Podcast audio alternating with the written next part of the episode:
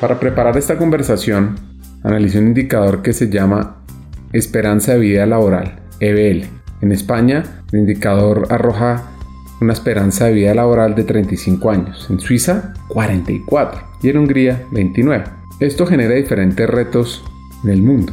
Por supuesto, las áreas de talento humano no son ajenas, dado que se debe integrar un plan de desarrollo al talento senior, al talento silver, donde se generen competencias del futuro para que puedan generar resultados de impacto en toda la organización. Nuestra hacker, Belén Moreu, la directora de talento humano para la región sur de Europa en PepsiCo, ha abordado este reto desde diferentes perspectivas, desde hace varios años, y ahora nos comparte algunos hacks. Conozcamos sus ideas y disfrutemos su historia. Hackers del Talento.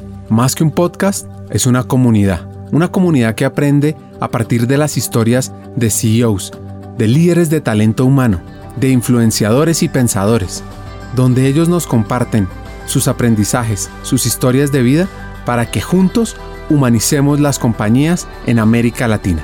Disfruten el episodio.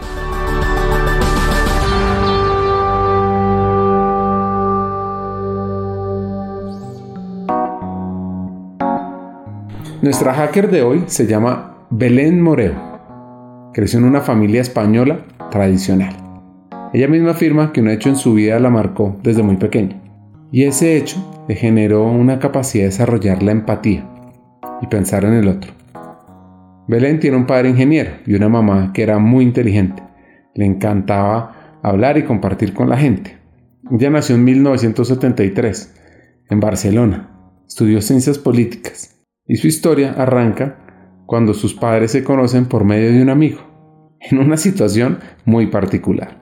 Muy bien, pues te cuento. Yo nací en Barcelona, soy de Barcelona, tengo 49 años, así que nací en el 73. Todavía quedaban coletazos de, una dictadura en este país que acabó, nada, al cabo de dos años. Y soy hija de un catalán y de una riojana, así que soy lo, lo que llaman, en Cataluña nos llaman charnegos, porque no somos hijos de dos catalanes, sino que de uno de cada lado. Tuve una infancia fantástica, un padre que trabajaba y trabaja todavía mucho a sus 77 años, es ingeniero y em, un hombre con muchas ambiciones, con mucha curiosidad por la vida, con una vida interior fantástica, con una capacidad de comunicarse increíble que yo creo que de manera muy humilde he heredado de él o he aprendido de él y una madre muy inteligente que no había trabajado porque las condiciones de la época pues las madres no trabajaban, que se enamoró de mi padre con locura cuando un amigo de mi padre trajo a una hermana de mi madre a Barcelona y le pidió a mi padre si podía estar de carabina en aquella época y ocuparse de la hermana pequeña que habían traído y esa era mi madre, una fiesta de fin de año y se casaron y se vino a vivir a Barcelona. Y tengo un hermano mayor que tiene un año y medio más que yo y tuve una vida absolutamente normal en Barcelona con una familia que nos queremos mucho, muy tranquila hasta los ocho años que mi madre se puso enferma, eh, cayó en una depresión de la que ya no salió hasta que falleció con 69 por diversas circunstancias de la vida. Y yo creo que este es un hecho que me marcó mucho porque el factor cuidar, la obligación de cuidar y de estar ahí para mi madre, pues ha marcado un poco también lo que ha sido mi carrera y a lo que me he dedicado. El papel que tenía que haber hecho mi madre en aquel momento, que no lo pudo hacer pues porque estaba enferma, a pesar de ser una persona inteligentísima, guapísima, divertida, pero a veces el cerebro pues nos, nos juega malas pasadas. Y yo creo que esto hizo que yo me volcara mucho en el ayudar y tuviera desde muy pequeña un sentido muy grande de la responsabilidad y de lo que es ayudar. Entonces tenía un padre que, una bellísima persona, que se ocupaba de nosotros, que se preocupaba muchísimo.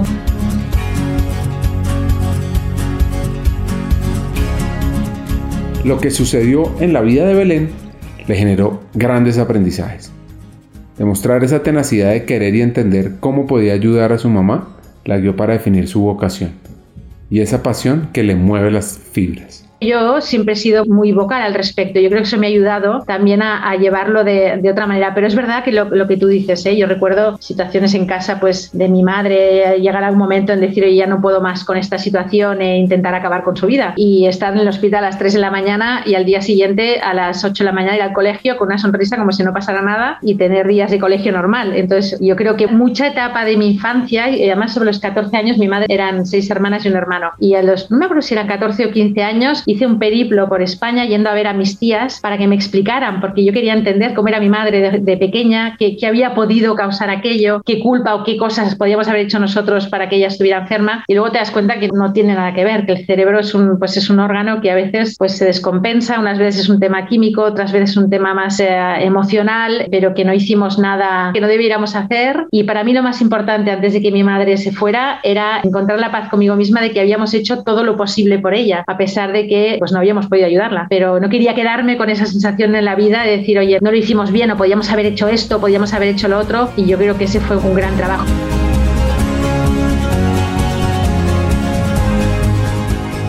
Hay una frase del Premio Nobel de Paz Albert Schweitzer que dice, el ejemplo no es lo principal para influenciar a otros, es la única cosa.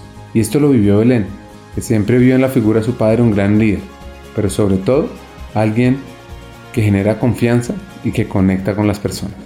Mi padre es ingeniero industrial, pero ha trabajado prácticamente toda su vida en temas de sanidad y de sanidad pública. Eh, empezó en Barcelona pues dirigiendo hospitales públicos, el Hospital San Pablo, el Hospital de Belviche, se metió en el gobierno y llegó a Madrid, nos trasladamos a Madrid en el 82 porque trabajaba para el Ministerio de, de Sanidad. Después volvimos a Barcelona y toda su vida ha girado en torno a la sanidad pública, asesorar a muchos gobiernos de vuestro lado del mundo en cómo organizar la seguridad social, en eh, cuando se construye un hospital, en, eh, y es un poco un gurú en su materia y es una persona que ha dado muchas clases y ha aparecido mucho en prensa y a mí siempre me daba, bueno, yo le admiro con locura y además porque en la situación en la que vivimos en casa, pues eh, ahí siempre estuvo él para ayudarnos, pero sobre todo esta capacidad de liderar y de movilizar a la gente. Estas son las cosas que a mí más me admiraban y me admiran, esta capacidad de saber aglutinar a la gente alrededor de una idea y que la gente te siga y siempre usando una cosa que, que yo creo que he heredado un lenguaje muy llano, muy cercano. Entonces alguien que enseguida genera confianza. Y fue él un poco el que me ayudó a escoger también la carrera y el mundo en el que me quería mover. Esta española tiene unos recuerdos preciosos de su infancia. Ella recuerda las reuniones familiares en Castañares. Esta es una localidad dependiente del municipio de Burgos. Cabe recordar que este último está ubicado en la parte norte de la península ibérica que tiene como lugares de interés un sinnúmero de iglesias católicas por su arquitectura, por la simbología religiosa, la Catedral de Santa María, la Mayor de Burgos, la Iglesia de Santa Agueda. Y les cuento también un dato curioso. En Burgos venden una morcilla famosa. Tengo dos recuerdos, dos cosas. De mi madre, desafortunadamente, no me acuerdo de muchas cosas de ella sana, porque con ocho años, pues antes de los ocho años uno no se acuerda de muchas cosas, pero sí que tengo un recuerdo de ella que además se lo cuento siempre a mis hijos ahora, y es que cuando yo era muy pequeña y nos bañaba en la bañera de casa, siempre nos ponía el, pijama en la calefacción, y cuando salíamos de la bañera nos secaba y nos ponía ese pijama caliente, y esa sensación de ese pijama caliente y que nos abrazara y que siempre nos decía un pijama caliente sana la mente, y es verdad, y es verdad porque tranquiliza pues ese es un recuerdo muy claro. Y otro recuerdo que tengo muy grabado también eh, son las navidades con la familia. Nos íbamos a, Logroño, una hermana de mi madre tenían una casa muy grande en Castañares que está cerca de Logroño y nos juntábamos los tíos y los primos por Navidad en una mesa inmensa donde había demasiada gente y demasiados niños y demasiado de todo y donde no parabas de comer porque se sentaban a desayunar y si se quería quedar sentado en la mesa siempre había gente que iba llegando pues a desayunar o ya a comer o a merendar y eso es un recuerdo, es un sitio donde hay un monte y un río y el ir al monte a buscar pues, cosas para montar el Belén y el estar con tantas. Yo compartía cama con una prima que dormíamos una a los pies y la otra a la cabeza y esos recuerdos para mí son absolutamente preciosos. Nuestra hacker tiene una gran pasión por el periodismo, por leer, y en ese momento su padre le da un consejo, el cual termina escuchando. Así es que decide estudiar ciencias políticas en la Universidad Autónoma de Barcelona y de esa experiencia nos regala este hack por favor, tomen nota. Siempre hay que tener pensamiento crítico antes de una reunión.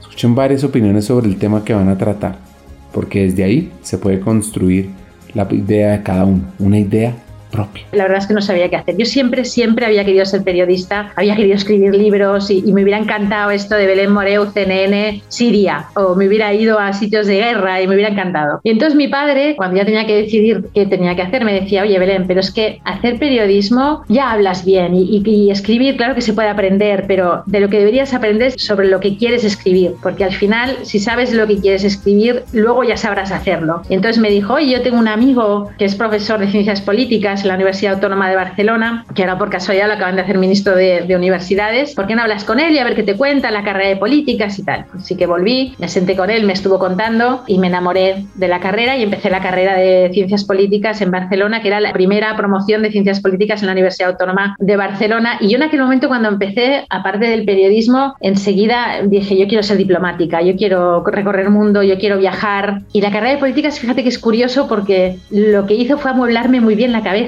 Igual dices, oye, ¿aprendiste algo que te sirva intrínsecamente para trabajar hoy? Pues mira, igual no, pero me enseñó a tener una mente muy abierta. Yo antes de entrar en, clase cada mañana miraba La Vanguardia, me miraba El País y me miraba la ABC, que son los tres periódicos como de espectro político, para formarme una opinión. Y yo creo que eso es absolutamente crítico para nuestros hijos, ¿eh? los que tenemos hijos pequeños, el que sean capaces de tener un pensamiento crítico, el que tengan una opinión. Yo a mis equipos se lo digo siempre, cuando vayáis a una reunión tenéis que tener una opinión sobre el tema que vais a escuchar. Luego la podéis adaptar, luego la podéis amoldar, pero tenéis que tener una opinión sobre las cosas. Y yo creo que a mí políticas me dio dos cosas. Una, el satisfacer una curiosidad y el abrirme a un mundo, pues eso, que el mundo era enorme, que había muchas realidades distintas a la mía, que había mucha gente que era muy distinta que yo. Leí muchísimo, yo siempre he leído mucho, luego después de embarazo no tanto porque no tuve tiempo.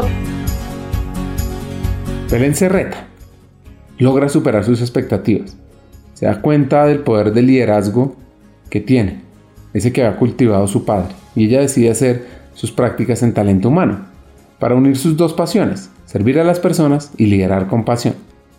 Pero, pero, pero, al final la suerte le define su vida profesional. Me gradué y había estado trabajando, haciendo trabajos pequeños, pero vaya, prácticamente me gradué y pasé a la MBA, cosa que por cierto no recomiendo a nadie porque hay que hacer una MBA cuando ya has tenido una experiencia laboral para realmente aprovecharlo. Pero en mi caso me sirvió otra vez, ¿eh? cambio espectacular de la gente con la que hice la carrera, era totalmente una cosa totalmente distinta y aprendí dos cosas muy importantes en esa yo creo. Una, que mi vocación era el liderar, pues desde ser delegada de clase hasta ser la que organizaba las salidas, hasta cuando había algún problema, la primera que levantaba la mano y decía no os preocupéis, yo lo gestiono, me salí de una manera natural. Entonces el, aprender eso me llevó a mi segundo aprendizaje, que fue decir, oye, yo creo que lo tuyo son los recursos humanos, las finanzas desde luego no lo son, y yo creo que recursos humanos es a donde te deberías orientar. Fueron dos años también de muchísimo trabajo, el MBA me lo pagué yo, con lo cual ya era también un, un tema de responsabilidad propia, y durante el segundo año del MBA había que escoger o irse al extranjero seis meses o hacer unas prácticas. Yo ya había estado en el extranjero, pero tenía muy poca experiencia laboral y dije, oye, voy a tener esta experiencia laboral de seis meses porque hay que ponerse a trabajar ya. Y entonces hice una entrevista en el grupo Danone, en el Departamento de Recursos Humanos, y me aceptaron como becaria. O sea que la primera entrevista que hice me dijeron que sí. Y en aquel momento, y todavía ahora, ¿eh? Danone era pues como el exponente de las buenas prácticas en la gestión de recursos humanos y era una escuela importantísima pues de valores, de liderazgo, de innovación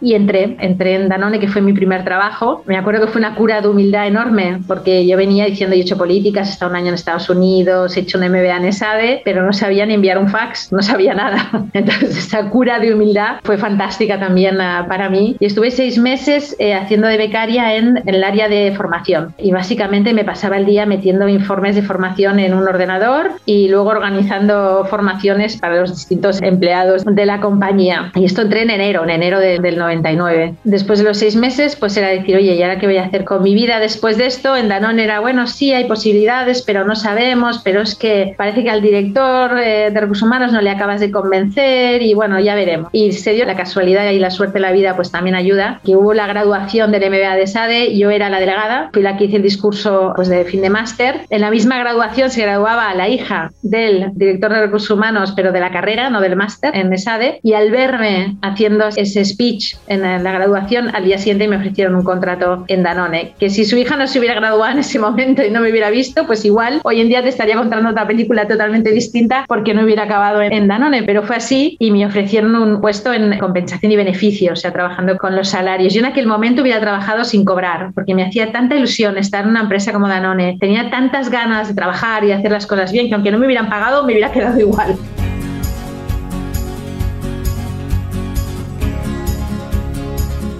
A nuestra hacker le ofrecen un puesto en París, donde llega en el año 2000. En esa capital de Francia, la ciudad de la luz, ese destino que es por excelencia el destino turístico más popular del mundo. Tiene 42 millones de visitantes extranjeros por año. Es básicamente como si todos los colombianos van a Francia una vez al año a visitar. Esto era a finales del 99, perdona, no, me fui en diciembre del 2000 a París la primera vez, en diciembre del 2000. Y claro, para mí era un paso muy importante porque era desligarme de la familia, ya había estado un año fuera en Estados Unidos, pero mi madre no estaba bien y era irme a vivir a otro país, era irme a vivir sola, y hasta en ese momento vivía en casa de mis padres, o sea que era salir ya de casa para irme, era irme a vivir a un país donde no hablaba ni una palabra del idioma y dije, oye, en la vida hay que probar las cosas, así que nada, me acuerdo, fíjate, que fui a hacer las entrevistas a París y estaba en un hotel cerca del Pont y por la noche, que cené en el hotel y luego salí y miraba el Sena y decía, ¿qué? ¿Te ves viviendo aquí o no? Y pensé, ¿cómo no me voy a ver si esto es una absoluta maravilla? Así que me fui a París. Me fui eso en diciembre del 2000 y estuve pues casi cuatro años, casi cinco años en París estuve, hasta, bueno, no, hasta abril del 2004 estuve.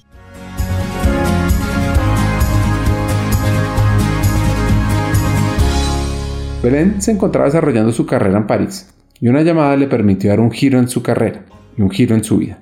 Danone le permitió trabajar por toda Europa.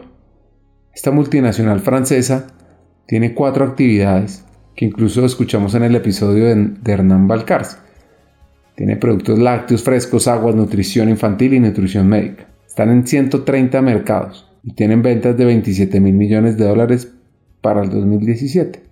Para mí dos cosas fueron. Una fue pasar pues las Torres Gemelas en París cuando hubo el atentado. Estaba sola allí con amigos y con todo, pero fue un momento personal de decir, oye, en aquel momento yo creo que a todos ¿eh? también se nos sacudió un poco el mundo y la vida. Dijimos esto qué tengo que hacer. Me quedo, me voy, tengo que volver con mi familia, ¿qué hago? Y el otro fue después de la vida no, no fue difícil, de verdad. O sea, yo, yo creo que me adapté muy bien. Era casi como un Erasmus también. Yo tenía no sé 24 o 25 años, con lo cual a nivel personal personal, la adopción no, no, fue difícil. El otro fue, después de tres años, me ofrecieron dos cosas. Una, continuar en París en la sede del grupo y promocionar a una posición llevando talent management o lanzarme a la aventura de, el grupo Danone había hecho en aquel momento una joint venture con una empresa que se llama Eden Springs, que es una empresa israelí, que hace bombonas de agua, como las fuentes de agua, estas bombonas que te traen a casa y las pones en una fuente. Y entonces buscaban a alguien, eran 18 países, estructuras muy pequeñas, no tenían estructura de recursos humanos y era, ¿qué hago? ¿Me quedo aquí en la sede del grupo, donde está todo el centro de poder, donde está toda la gente importante, en un sitio fantástico, o me voy a esto que no sabemos ni lo que es, a recorrer Europa arriba y abajo, porque estuve viajando dos años sin parar, con un jefe que apenas conocía, que era un director de, de recursos humanos de Danone, y dije, yo me subo a este carro, me veo mucho más haciendo esto y aprenderé seguramente mucho más en esto que si me quedo en París. Muchas veces he pensado que qué hubiera pasado si me hubiera quedado en París, ya igual me hubiera quedado toda la vida, igual, yo qué sé, no sé, hubiera llegado más lejos en el grupo de Danone, no lo sé. Pero lo que aprendí esos dos años paseándome por Israel, la sede estaba entre Ginebra e Israel, yendo a estructuras súper enanas en Inglaterra, en Alemania, en las repúblicas bálticas, en, bueno, fue un aprendizaje absolutamente inmenso. El trabajar con un grupo israelí que también tienen sus características y hay que aprender a trabajar con ellos. El ser una mujer en esa situación, viajaba de lunes a viernes, me iba a los países donde todo el mundo trabajaba trabajaba para Eden y yo era Danone, que éramos un poco como el enemigo que había llegado para hacer el takeover y empezar a montarlo todo desde cero, desde los procesos de recursos humanos, en selección, en organización, en formación, en todo, todo el you name it, no tenían absolutamente nada y ahí lo montamos todo. Así que fue una experiencia absolutamente increíble y uno de los recuerdos más grandes que tengo de esto es que cuando por fin decidí volver a Barcelona al cabo de dos años, que lo hice porque ya estaba de viajar de lunes a viernes y era excesivo y además notaba que mi padre estaba cansado y quería volver a casa para estar cerca de mi madre. En la última reunión que tuve con este grupo israelí, el director general, y supongo que mirándolo con una perspectiva lo hizo con todo el cariño del mundo, me dijo, yo quería sobre todo agradecerle a Belén su sonrisa. Y me sentó como una bala porque pensé, llevo dos años dejándome las pestañas aquí para hacer cosas, para trabajar, para montarlo, y lo que me agradecen es mi sonrisa. ¿A quién se le hubiera ocurrido a un hombre decirle que le agradecían su sonrisa después de dos años de apoyo? Y yo creo que fue la primera vez que tuve sensación de decir, oye, este tema de la diversidad, de género, etcétera, va a ser algo que también va a ser muy importante en mi vida, porque me sorprendió hasta a mí misma lo que me ofendió que me dijeran eso. De hecho, con la inocencia de la juventud también, ¿eh? le envié un mail que el pobre señor todavía se debe acordar de mí diciéndole, oiga, no me agradezca la sonrisa, agradezcame y toda una lista de todas las cosas que había hecho por ellos. Todavía me acuerdo, una reunión en Ámsterdam.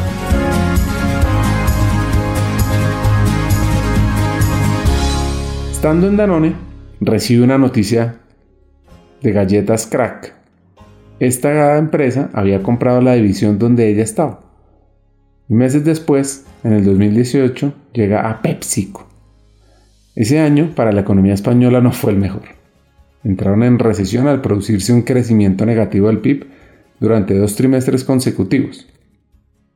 El PIB retrocedió en 2008 un 0.8%, lo que generó que al cerrar el año diera como resultado un aumento del desempleo en España, donde como dicen ellos alcanzó 3.2 millones de parados llegando al 13.9%. Además que fue tal cual, ¿eh? porque no nos dieron ni la opción de decir, oye, ¿qué queréis hacer? ¿Queréis quedaros en Danone? ¿Queréis iros con Kraft? Sino que de la noche a la mañana, para mí no de la noche a la mañana, porque fui de las primeras a las que informaron para ayudar a montar pues todo el traspaso de Lu a Kraft. Pero sí que fue una sensación como de traición y me marcó muchísimo una imagen de el primer día que llegó la gente de Kraft, descolgaron todos los carteles de los valores de Danone y colgaron los valores de Kraft y ahí dije, si los valores son de quita y pon, aquí tenemos un problema con lo, con lo que estamos haciendo. Y fue tal cual, ¿eh? fue un takeover, pues mira, como tienen que ser todos, imagino, ¿eh? pero me generó un conflicto personal importante, el dar la sensación de que pues de Danone nos habían abandonado y la sensación de que Kraft había llegado casi sin preguntar ni preguntarnos qué queríamos o qué no. Y son dos grandes compañías, evidentemente, y yo Danone sigo, vamos, no, compro otro yogur otra agua que no sean de Danone porque sigo siendo una enamorada, pero sí que fue una transición un, un poco salvaje, si quieres. Y entonces, estando en las fábricas en Lu, de repente pues ya no somos Danone, somos Kraft. Y me llamó un headhunter que había sido un antiguo director de recursos humanos de PepsiCo. Oye, me dijo, hay una posición, yo creo que encajarías muy bien, hablamos, te cuento y de una manera muy natural, después de 10 meses de la compra de Kraft, pues me entrevisté con PepsiCo, me ofrecieron la posición y en mayo del 2008 pues me incorporé a PepsiCo en aquel momento en Iberia, que era España y Portugal, pues para llevar toda la parte, todo lo que no eran ventas y fábricas, por decirlo así, recursos humanos dependiendo del, ah, del, director de recursos humanos. Mi llegada a PepsiCo fue un poco extraña, vine a un equipo que tenía algún problemilla que estaban gestionando, me tocó un poco hacer de la mala durante una época. Mira, yo llegué pensando que PepsiCo, claro, cuando lo ves desde fuera PepsiCo dices esto es una multinacional americana y cuando estuve, estaba dentro decía, oye, pero si funcionamos casi como una pyme, si esto funcionamos con Excel aquí y allá, no hay ningún proceso, todo cambia cada dos por tres, que ahora precisamente es lo que me ha enamorado de PepsiCo pero en aquel momento que yo venía de un grupo francés donde todo era hay que reflexionar, siempre pongo el mismo ejemplo yo. En Danone, para sacar el yogur de soja, tardaron 13 años, sabía, 13, de probar, reprobar, y test de consumidor, y lo pensamos, si tenemos la tecnología, si llegaremos bien al mercado, si será un éxito. En PepsiCo sacamos las leyes a limón y si no gustan, pues al mes siguiente las leyes mojito y si no gustan al otro sacaremos las leyes jamón. Entonces, tal diferencia entre una estructura donde todo se pensaba mucho, muy centralizado en Francia, etcétera, a esto que parecía que fuéramos una empresa que se llamaba PepsiCo, pero que éramos independiente del mundo y donde las cosas cambiaban mucho y había mucha rapidez, para mí fue un shock cultural importante.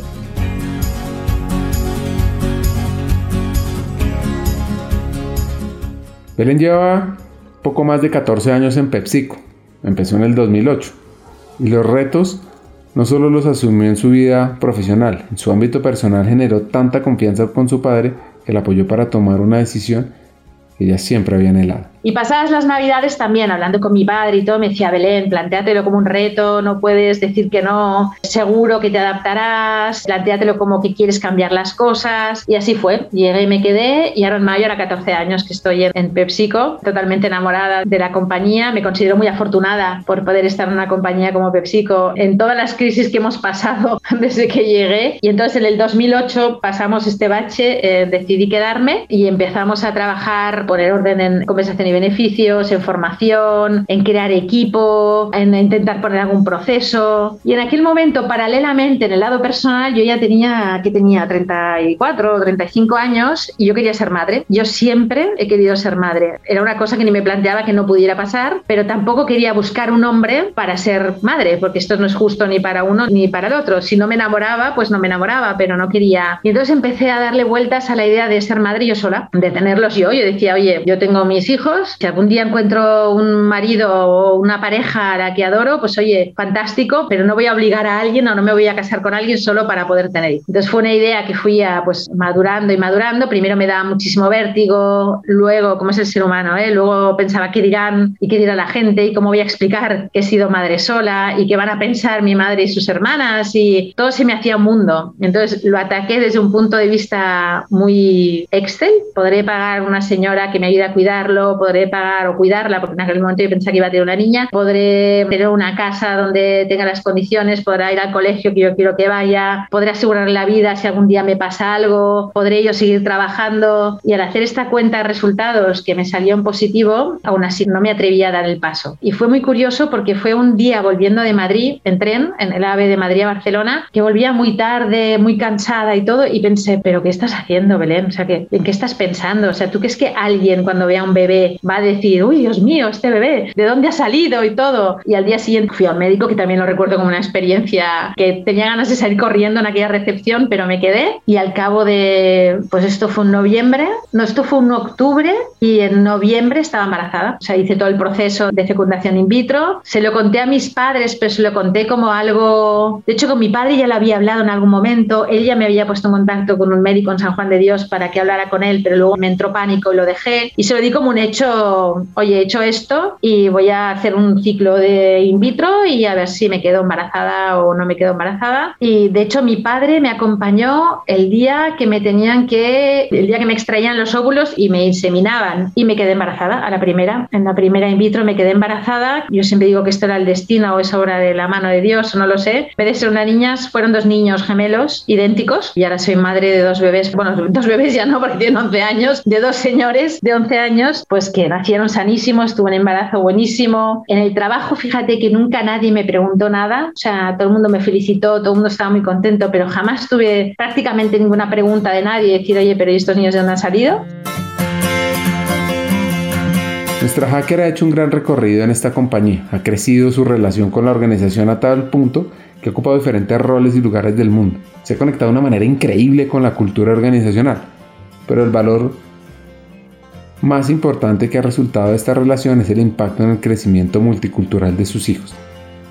Cabe aclarar que PepsiCo es la segunda mayor empresa de alimentos y bebidas en el mundo presente en 200 países con diferentes marcas. Así que una gran aventura lo de tener a los niños, lo mejor que he hecho en mi vida, absolutamente sin ninguna duda. Y yo siempre lo digo, es mucho mejor tener hijos, evidentemente, con una pareja, que haya un padre y una madre, o dos madres o dos padres, da igual. Pero bueno, en mi caso se dio así. Y durante los años que he estado hablando con mucha gente que me llaman y me dicen, oye, tengo una amiga que no sabe si hacer lo mismo que tú, y siempre hablo con ellos y les digo, oye, no lo dudéis, porque en la vida uno solo se arrepiente de lo que no ha hecho, más que de lo que ha hecho. Lo único que tenéis que ser es conscientes de que no es una tarea fácil, que hay que tener una red de soporte y que te comprometes de por vida. Claro que esto no es un capricho, o sea que hay que estar muy seguro de que lo quiere hacer. Pero ahí están mis dos preciosos hijos. Ahora la aventura es eso. Se llaman Jan y Biel, que es Juan y Gabriel en catalán. Y también lo han asumido con mucha tranquilidad. A veces me dicen, mami, ¿por qué nos gustaría tener un papá? Digo, sí, pero no. Pues alguna vez en broma me dicen, ¿y este papá y este señor? Y me dicen los padres sus amigos. ¿Y el papá de tal no te gusta? ¿Y el papá de quién? Digo, sí, pero a su mujer le gusta más, así que no puede ser, no puede ser.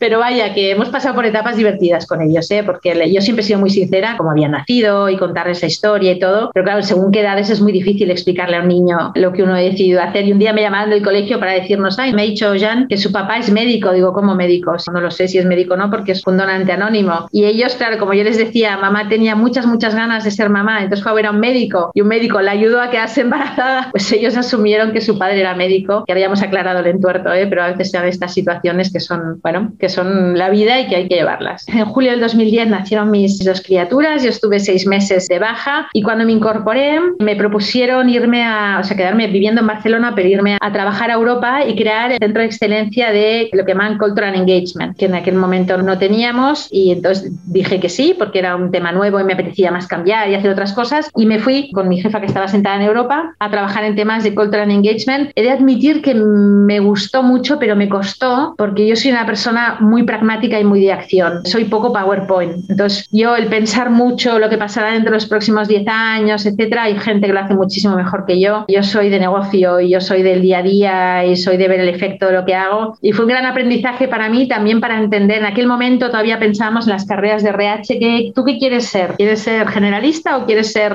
especialista? ¿Qué te quieres dedicar? Yo había aprendí que yo soy generalista, pero seguro, porque lo que me gusta es eso, es el negocio, el día a día. Pero fue una muy buena experiencia, conocí a gente absolutamente maravillosa y al cabo de nada, no había pasado ni un año. A mí siempre me han llamado mucho para crisis y, para apagar fuegos porque va conmigo ¿eh? también. Entonces me llamaban y me dijeron, oye, va a haber un cambio de modelo operativo en finanzas y en la tecnología, en Haití, ¿por qué no te vienes y das soporte al director financiero de Europa y al director, al CIO de Europa en estos cambios? Así que dejé Cultural Engagement y todavía basada en Barcelona me pasé a este tema. Fue un aprendizaje enorme por tres cosas, yo diría. Una, porque era un cambio brutal en las dos áreas. En finanzas se externalizó toda la parte de back office a IBM. Fue un proyecto pues, muy importante porque afectaba a mucha gente, porque cambiaba como la manera de trabajar, porque cambiaba los procesos, porque lo cambiaba todo. Mucho change management, muchísimo, que es la segunda aprendizaje. Cuando estás en estos puestos de sector, por lo menos en PepsiCo, yo estaba sola. Tenía una persona, una becaria, que luego ha tenido una carrera súper exitosa conmigo. Entonces vas desde definir la estrategia de cómo vas a hacer, pues yo qué sé, el modelo operativo de finanzas, hasta escribir un org announcement, en todo, lo haces todo. Entonces, esta capacidad de subir bajar, que es agotador, pero que también te enseña mucha humildad y mucho lo que realmente la tripa del negocio y las cosas que hay que hacer. Y entonces estuve allí, pues esto fue en el 2012 y esto en 2013 y estuve 2013 hasta el 2015, también viajando muchísimo, cada semana iba a Ginebra por lo menos dos días, pues eso, con todo lo que conlleva el tener dos bebés pequeños. Fue una etapa complicada, mucho estrés, muchas calls con global, con lo cual el horario era pues hasta muy tarde por la noche. Fue una etapa que me puso muy a prueba como persona y como trabajadora porque tenía muchísima presión. Y entonces mi jefe me llamó, que era justo acabo de dejar PepsiCo, y me dijo, oye, como hablas francés y necesitamos a alguien para llevar la dirección de recursos humanos de nuestro negocio en Francia, ¿te quieres ir a París? Y yo ni lo dudé. O sea, incluso yo creo que sorprendió porque me dijo, ¿no te lo quieres pensar? Y dije, no, no, no me lo quiero pensar. Me parece una experiencia maravillosa. Yo, claro, había aprendido francés, tenía mucha red de soporte en Francia porque como había vivido cinco años, pues tenía muchos amigos y pensé que para mis hijos, que en aquel momento tenían cinco años, era una experiencia maravillosa. Hagamos una pausa. Hackers del Talento busca humanizar las compañías, compartir experiencias y mejorar la realidad laboral en Hispanoamérica. Necesitamos de una comunidad, porque solos imposible. Así que tu apoyo es fundamental. ¿Cómo? Compartiendo nuestros episodios por WhatsApp, por las redes sociales, suscribiéndote a nuestras plataformas y comentando. Ya hay varios que se han montado en esta comunidad. Gracias a Crip Bogotá por tu apoyo y cerramos esta pausa. Continuemos con el episodio.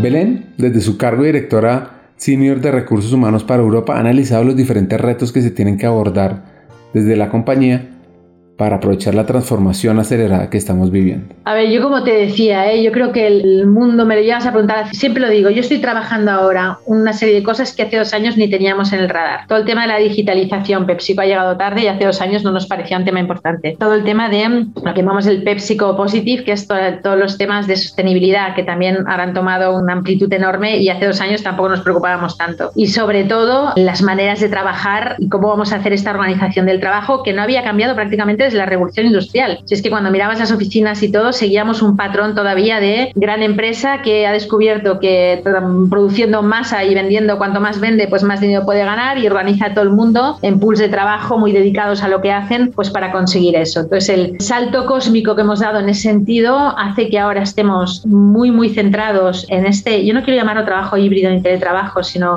en la flexibilidad y cómo adaptar los diferentes cohorts de gente que tenemos en PepsiCo a esta flexibilidad.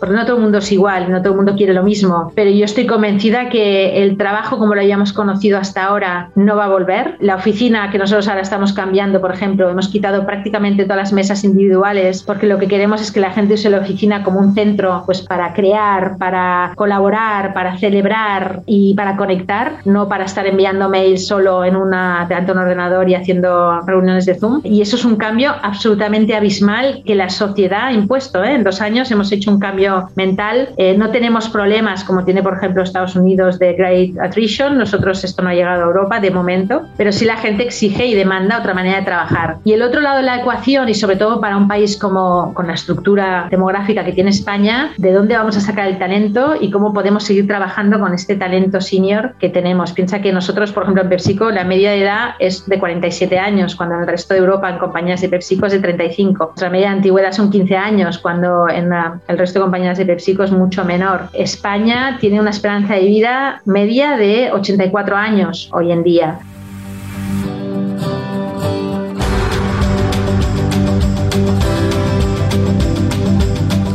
En España existen cambios de la edad de jubilación cada año y son progresivos para que en el 2027 se llegue a una edad de 67 años. Este año quedó en 66 años y 2 meses. La pensión mínima de jubilación quedó para una persona con 65 años y un cónyuge a su cargo de 890 euros al mes, mientras que para quien no lo tenga será de 721 euros mensuales.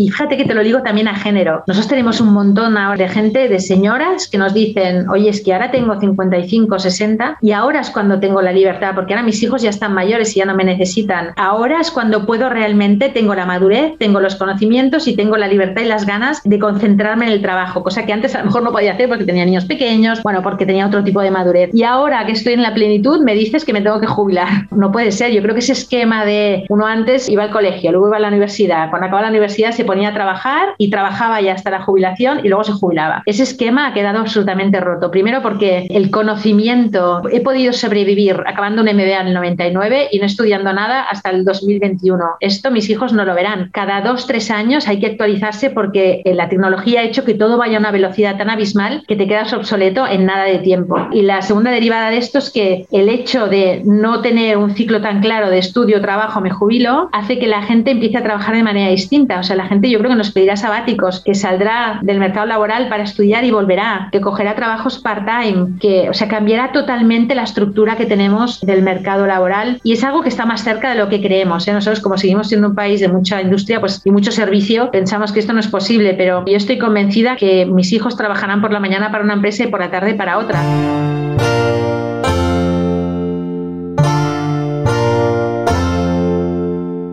Oigan este hack, saquen su libreta. Tenemos un reto.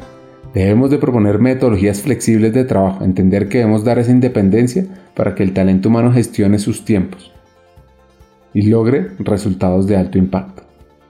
Yo sabes lo que creo también, y esto también viene de, la pandemia, ¿eh? pero a mi equipo siempre le digo, no habléis de teletrabajo o de trabajo híbrido, yo quiero hablar de flexibilidad, porque lo que nos ha traído esta pandemia es este cambio de mentalidad precisamente. A nosotros nos ha pasado que muchos ejecutivos que no pisaban su casa casi nunca, pues porque estaban viajando por el mundo y arriba y abajo, de repente se han dado cuenta de, lo, oye, de lo bonito que es comer con tu familia, o poder usar una hora para salir a correr, o entonces ellos ya demandan tener este equilibrio. Entonces yo lo que quiero conseguir con la gente que trabaja hoy en Pepsi por lo menos en mi área de influencia, es decirles, excepto aquellos puestos evidentemente de fábrica o de ventas o customer facing, que hay unos horarios, esto hay que seguirlo, oye, organízate la vida como quieras, porque tú ya sabes lo que tienes que hacer. Y yo creo que eso es lo que ha cambiado precisamente, Ricardo, que antes era yo, Belén trabajadora, yo Belén madre, yo Belén amiga, yo Belén... Y ahora soy Belén, que por la mañana llevo a mis niños al colegio a las 9, un día a la semana hago pilates a las 9 y cuarto, luego me voy a la oficina, que tampoco tengo que llegar a las 9, a lo mejor llego a las 11 porque tengo ahí dos reuniones, luego A lo mejor me vengo a comer a casa y es mi elección ir a buscar a los niños a las 6 y a lo mejor trabajar a las 10 de la noche, pero es mi elección. Yo me organizo de esta manera. Y yo creo que eso es a lo que tenemos que aspirar todos. La fluidez entre el trabajo y la vida personal queda mucho menos desdibujada porque lo integramos. Entonces, el no intentar separar las dos esferas de una manera tan dura como hacíamos antes ayuda a que las cosas fluyan muchísimo mejor. Yo, vamos, la pandemia y fue una desgracia, evidentemente, ¿eh? pero me hizo descubrir el cómo se puede trabajar de manera distinta. Y la segunda derivada de esto es lo que tú decías, ¿eh? hay que vigilar muchísimo la energía personal y el cómo uno se cuida. Yo creo que esto si ya era importante, ahora es absolutamente crucial. El comer, el dormir, el beber, el hacer deporte, tener la mente en, otras cosas, el desconectar. Yo ahora, fíjate, me, me he impuesto la disciplina de no subir a la cama ni con el iPad, ni con el teléfono, ni con nada, para volver a leer, porque perdía tanto tiempo entre leer periódicos, el LinkedIn y el no sé qué, que no leía. Pues desde que lo he hecho, me he leído casi ocho libros en dos meses y medio. Entonces yo creo que tenemos que hacer un reordenamiento de las cosas. La gente es adulta y responsable. No ha bajado para nada la productividad con la gente trabajando en casa, por lo menos en PepsiCo. La gente es más feliz con esta capacidad de poder decidir dónde trabaja y eso tiene que hacer que el trabajo se vea de otra manera. Yo soy ferviente creyente en, ello y por eso nos hemos lanzado. ¿eh? A partir de ahora nuestros trabajadores solo tendrán, los que trabajan en HQ, obviamente, ¿eh? los que trabajan en fábricas, pues no puede ser, vendrán ocho días al mes. Vendrán a la oficina, trabajar, trabajan todos los días, pero vendrán a la oficina solo ocho días al mes y el resto se pueden organizar como quieran. Y aquí lo importante será la calidad del manager. El manager es el que tiene que ocuparse de que estén conectados, de que sigue tomando el pulso de su organización, de que las tareas se vayan haciendo, de que las cosas importantes se hagan cara a cara, como reuniones de carrera, etcétera. Pero yo creo que este cambio nos va a beneficiar absolutamente a todos.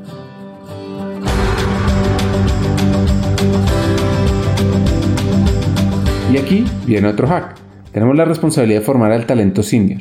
Nos encontramos en un camino donde se ha ampliado la expectativa de vida.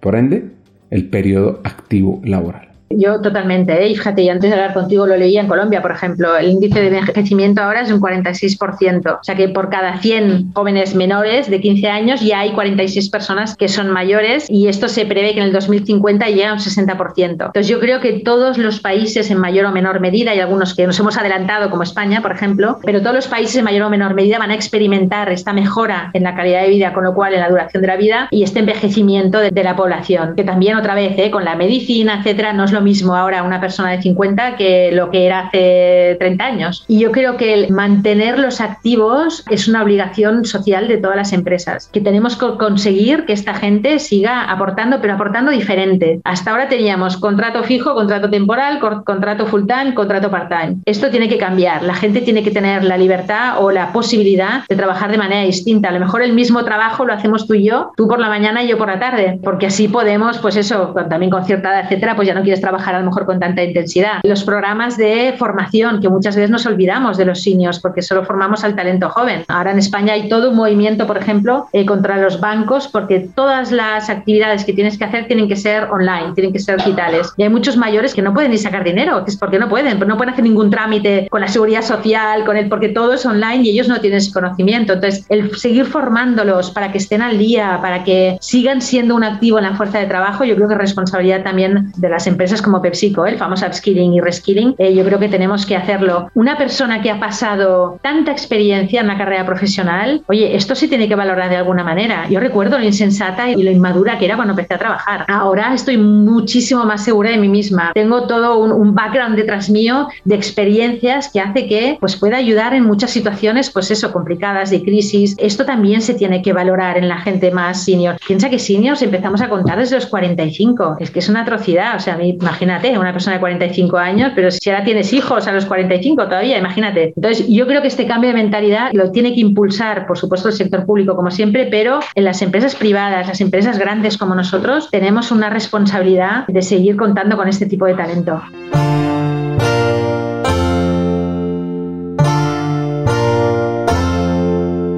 Aquí una reflexión más, un hack para los líderes, que dice así, el líder puede ser vulnerable, puede no tener respuestas hacia algunos asuntos que no tenga conocimiento.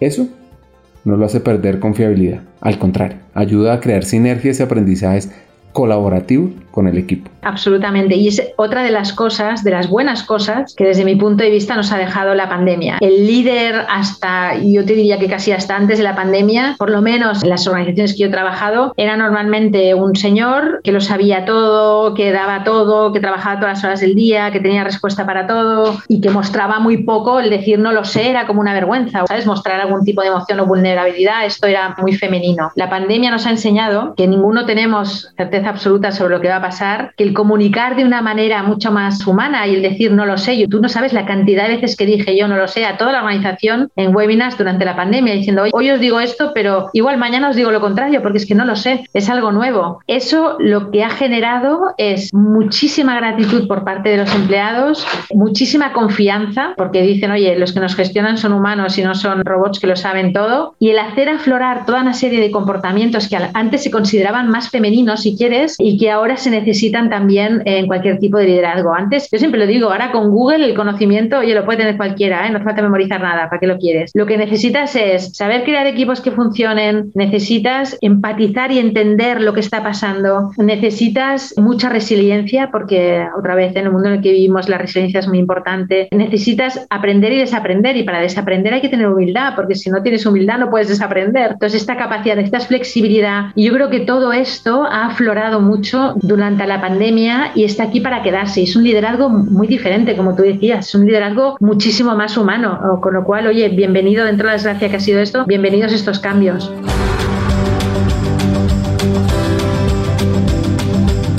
Para ir cerrando, un consejo, seamos auténticos. Ese valor es único en nosotros y es el que nos va a permitir impactar a nuestro entorno. Mira, el mejor consejo que me han dado a mí fue decirme, oye, tienes que ser como eres, no intentes ser alguien que no eres. Y te cuento por qué. En el mundo más ejecutivo de la multinacional, que es un mundo todavía bastante masculino, en el, no sé si conoces el Insights, pero en los colores rojo, verde, azul y amarillo, la mayoría son rojos, que el rojo es el liderazgo, la capacidad de toma de decisiones, gente muy extravertida, muy vocal. Y yo no soy así, yo soy verde, que verde es el lado más humanista, más que empatiza, más de comunicación, etcétera. Entonces, en muchas de estas reuniones yo intentaba ser roja para mezclarme con, con la masa y cuando intento ser roja me sale fatal porque es que yo no soy así y entonces me sale como agresivo. Y un día alguien me decía, pero si precisamente tú el valor que aportas a este equipo es ser verde, entonces no intentes ser otra cosa que no eres. Tú tienes que buscar en lo que tú aportas y eso llevarlo al máximo. Y esto me ha ayudado muchísimo durante la carrera porque al final yo me apoyo en mis fortalezas, no en mis debilidades. No intento cambiar mis debilidades, sino que me apoyo en mis fortalezas. Y yo creo que eso es importantísimo. Y un consejo que yo daría, y te parecerá muy manido, ¿eh? pero yo siempre lo digo, oye, tienes que intentar entender qué es lo que te hace feliz, qué es lo que te gusta hacer y encontrar una empresa que te deje hacerlo. Y esto es muy importante, y sobre todo cuando empiezas a trabajar. No encontrar un sitio que por el nombre o por lo que sea te emocione, sino dónde me dejan ser como soy yo y dónde me dejan hacer lo que a mí me gusta. Y me parece otro, bueno, si lo consigues, el trabajo no es trabajo, porque estás en un sitio con el que comulgas, pues en el propósito, los valores, y si no estás bien, vete, que a veces nos parece que nos da miedo, sobre todo en estos lares, el cambiar de empresa o si no coincide, esto no es un matrimonio, o sea que te vas y buscas sitio en otro sitio, pero no te quedes porque te has entrampado con un salario, una hipoteca, un... No, que la vida es muy corta, busca un sitio, o aprende qué es lo que te gusta hacer y busca un sitio donde te dejen hacerlo. Escuchar a Belén y su pasión por desarrollar los equipos de trabajo y generar esa transformación donde no solo tratemos de cautivar al talento humano externo y joven, sino que abordemos también al talento senior con experiencia en organización, pues es fascinante y nos debe llevar a muchas reflexiones. Aquí hay varios hacks. El primero, sobre cómo ella ha forjado ese liderazgo y esa tenacidad, esa perseverancia por alcanzar esos sueños. Segundo, es que tenemos la responsabilidad de formar al talento senior, donde estamos en un camino que se ha ampliado la expectativa de vida, el periodo activo laboral nuevos modelos de trabajo. Y esto lo debemos tener en cuenta hoy para que la organización sea de futuro. Y por último, aprovechemos el liderazgo hacia la vulnerabilidad, porque eso hace que generemos sinergias, que conectemos aprendizajes, que fomentemos la colaboración. Con siguiente episodio y hackeando el talento.